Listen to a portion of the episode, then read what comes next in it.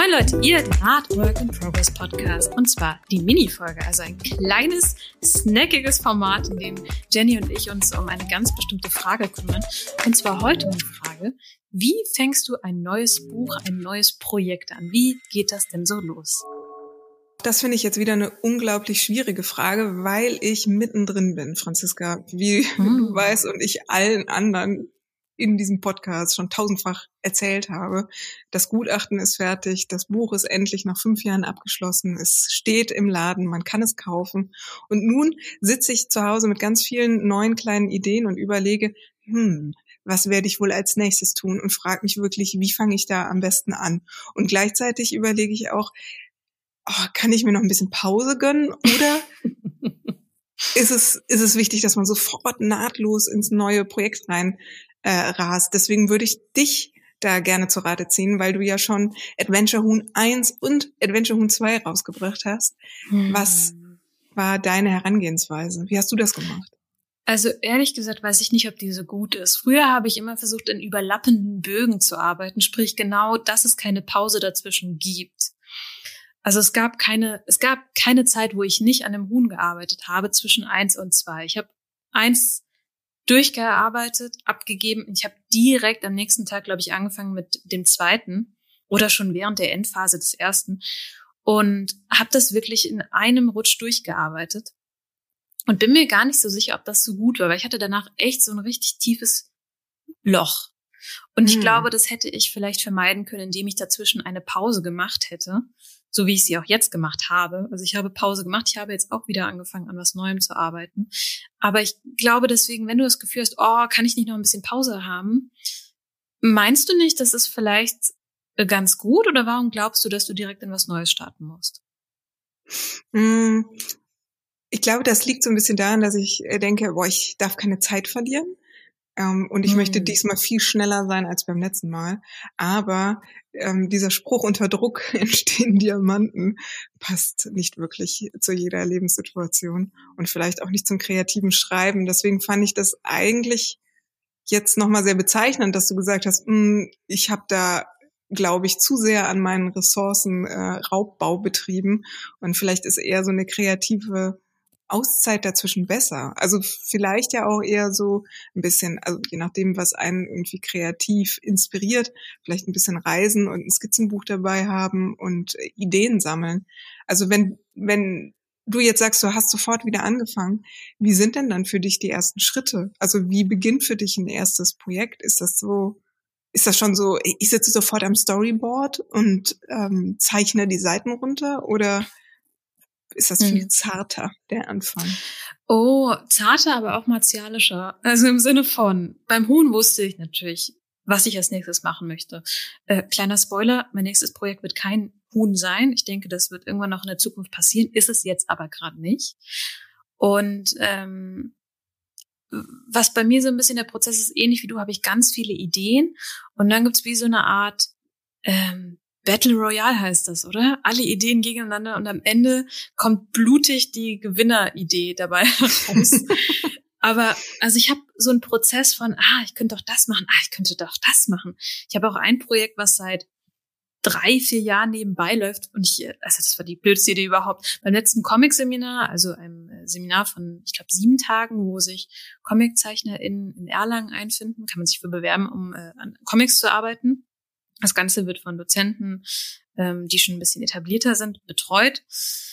Habe ich letztes Mal auch zwei Projekte mitgebracht. Das war die blödste Idee überhaupt. Also ich, vielleicht was, na, vielleicht war es auch nicht blöd. Weißt du was? Ich revidiere.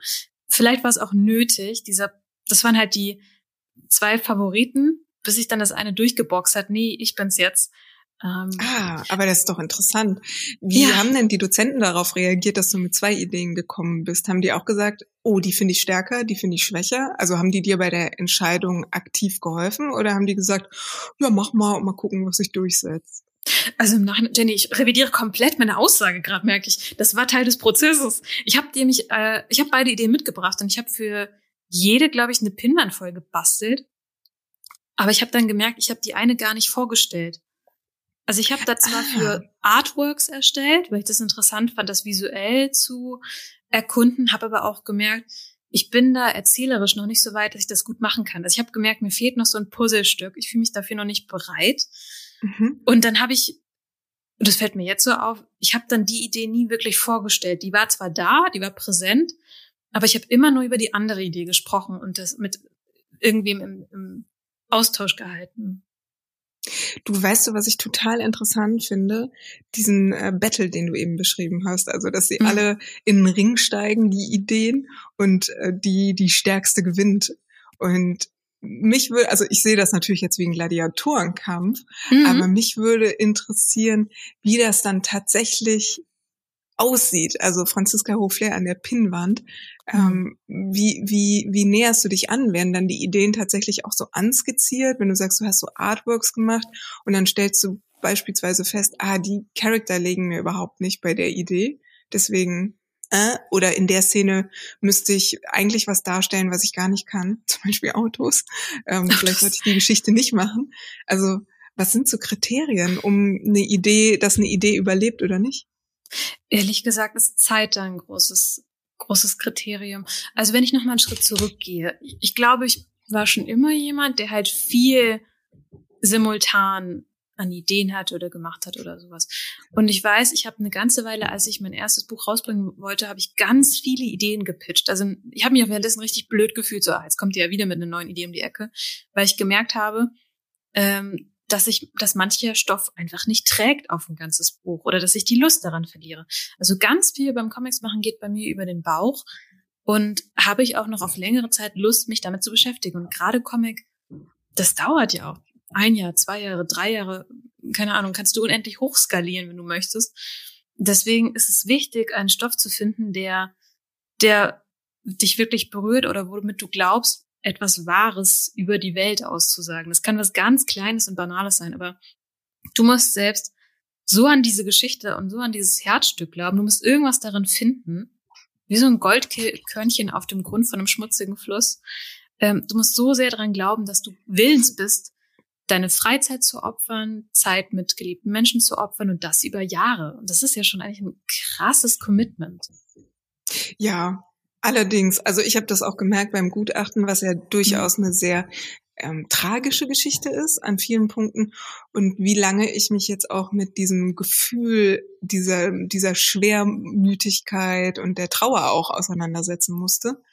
Und bin jetzt die ganze Zeit in diesem Ideenfindungsprozess, äh, stoße ich immer wieder an den Punkt, dass ich drüber nachdenke, will ich was haben, was ein bisschen leichter ist? Kann ich mir ein Thema suchen oder kann ich meine Idee so gestalten, dass sie mich mehr unterhält und was, was müsste sie haben? Und gleichzeitig äh, habe ich so ein bisschen den Konflikt, wenn es jetzt zu unterhaltsam ist, hat es dann genug ähm, Power? Hat das Thema genug äh, Relevanz? Möchte ich ein Thema haben, was gesellschaftlich relevant ist oder reicht es, wenn die Geschichte mich unterhält? Ich glaube, das sind so die Ideen, die gerade bei mir gegeneinander ankämpfen, die in meinen kleinen äh, Gladiatorenring äh, um Aufmerksamkeit ringen. Das ist tatsächlich auch die Frage, die ich an dich hätte. Jetzt hast du das Gutachten gemacht, das ist rausgekommen. Und ich erinnere mich auch im Prozess, hast du erzählt, ah, ich muss jetzt wieder in diese düstere Szene rein. Hast du in Anführungsstrichen was gelernt aus deinem letzten Stoff?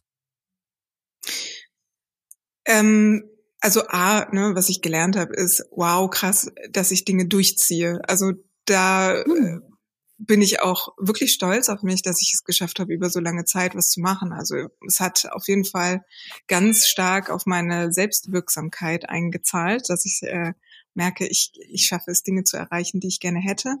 Es hat mir aber auch äh, ganz klar meine Grenzen gezeigt, also wo ähm, wo, wo schaffe ich zum Beispiel stilistisch oder handwerklich nicht das, was ich gerne hätte, oder eben auch gezeigt, okay, ich muss von manchen Vorstellungen und von Perfektionismus streben wirklich loslassen, um eben die Zeit äh, optimal zu nutzen, ne?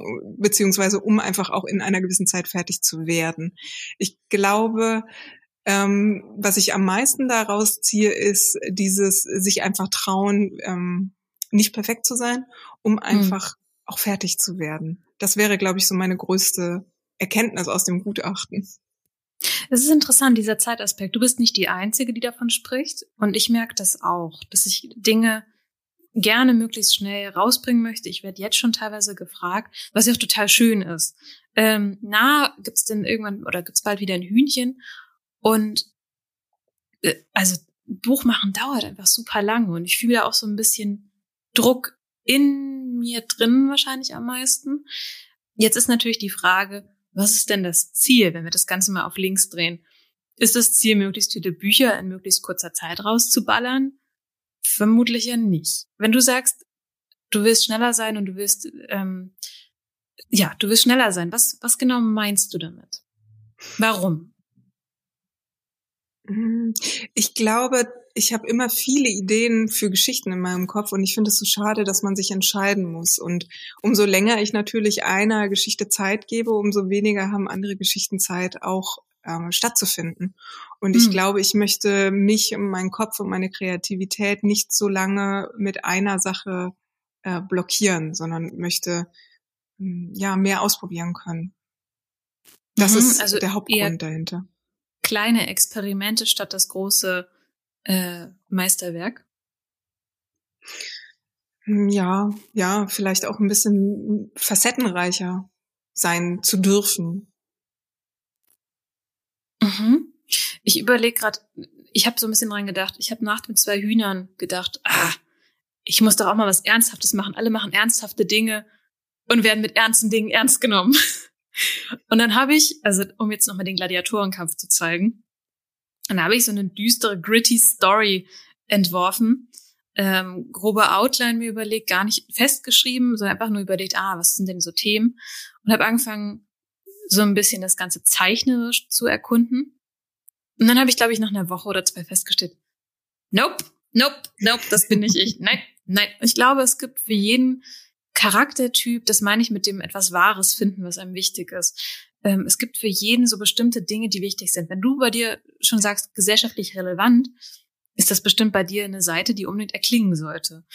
Für mich ist es ganz wichtig, Leute zum Lachen zu bringen und Leute irgendwie glücklich zu machen oder fröhlich zu machen. Ich glaube, das ist was, was ich sehr gut kann oder wo ich mich zumindest sehr bemühe drum.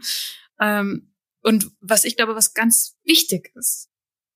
Und mhm. deswegen denke ich, wenn man so ein Gefühl hat oder wenn sich so Muster durchziehen, oft sind es ja Muster im Leben, in dem, was man tut, was einem wichtig ist, was einem bei anderen oder bei sich selbst wichtig ist, sich da so ein bisschen treu zu bleiben, meine ich. Gehst du da mit oder sagst du, nee, das ist nicht facettenreich genug?